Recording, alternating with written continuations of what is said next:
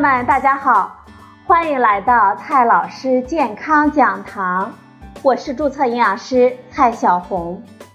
今天呢，蔡老师继续和朋友们讲营养、聊健康。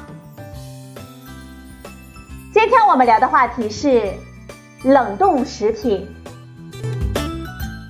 朋友们，你还记得孙悟空是怎么偷蟠桃的吗？嗯，他当时呀是用定身法定住了王母娘娘派来的仙女。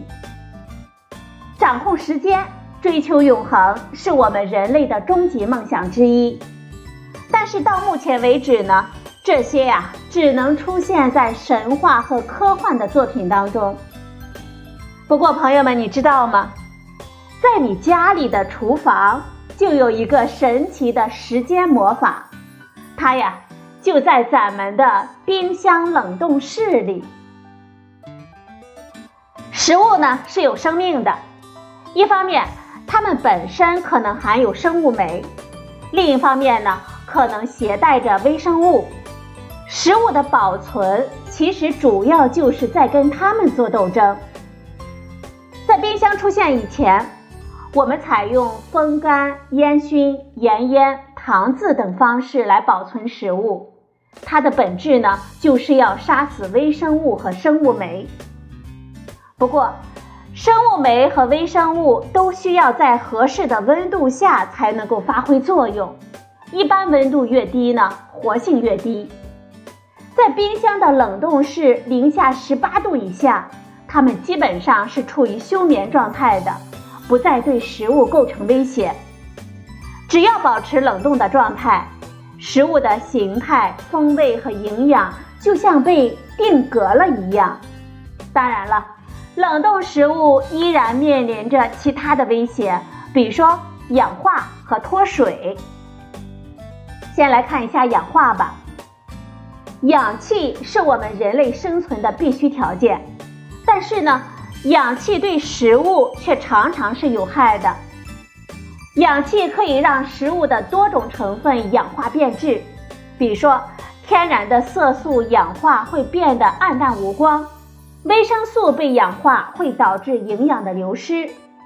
但是最突出的变化是脂肪的氧化酸败，这些呢就会产生我们典型的哈拉味。当然，冷冻条件之下，氧化的速度已经大大的降低了。短时间冷冻呢，不会有这些问题。防止冷冻食品被氧化的最直接的方式，就是用密封的食品袋或者是储存盒装起来。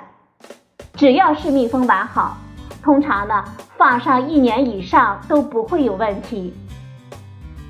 在食品工业，有的时候呢还会用维生素 C 等抗氧化物质来处理食物再冷冻。或者呢，给食物包上一层冰衣。接下来呢，说一下脱水。现在的很多冰箱都具备自动除霜功能，在那之前，冰箱需要定期的断电化冰，否则啊，厚厚的冰块啊，甚至会把冰箱门挤开。这些冰块呢，并不是因为冰箱门没有关严。而主要是冷冻室中的食物蒸发产生的。在冷冻的状态之下，冰会产生升华和凝华现象，就是冰不融化成水，而是直接变成水蒸气，然后呢，又在接触到冰冷的表面的时候重新变成冰。利用这个现象，食品工业发明了冷冻干燥法。很多的脱水果蔬就是这么来的。冷冻室中的食物脱水会造成口感变差，比如说我们常见的冻肉如果没有包好，裸露的表面呢就会渐渐的变白，那就是脱水现象了。如果你仔细的观察，超市冷柜里的冰棍儿。速冻饺子、速冻汤圆等等食品的包装袋里也能够看到细小的冰晶。解决脱水问题呢，首先是我们不要大量的囤积食物，即使是冰箱的冷冻室足够的宽敞。其次呢，尽可能的排空空气，让食物呢紧贴食品袋，这样冰就没有升华的空间。因此，抽真空包装的肉不用担心脱水问题。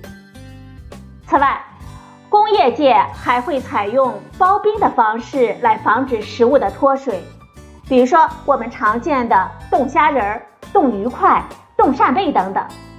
当然了，包冰过多就有欺诈之嫌了。新闻报道当中不堪入目的僵尸肉，通常呢是因为储运的过程当中失温解冻，导致腐败变质，或者呢因为包装破损。储存时间过长而导致氧化和脱水，而不仅仅是过期的问题。其实，如果储存得当，冻肉、冻鱼存放一年半载真不是问题。通过食物冷冻，时间啊似乎变慢，甚至是停止了。除了口感可能与新鲜的食物有差异之外，它的营养风味几乎可以完美的保存。